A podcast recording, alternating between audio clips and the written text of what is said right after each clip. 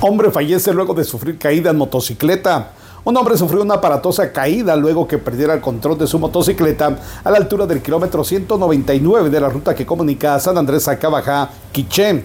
Bomberos municipales departamentales de la estación número 53 se hicieron presentes al lugar a bordo de la unidad RD49, quienes ya nada pudieron hacer pues la víctima ya no presentaba signos vitales.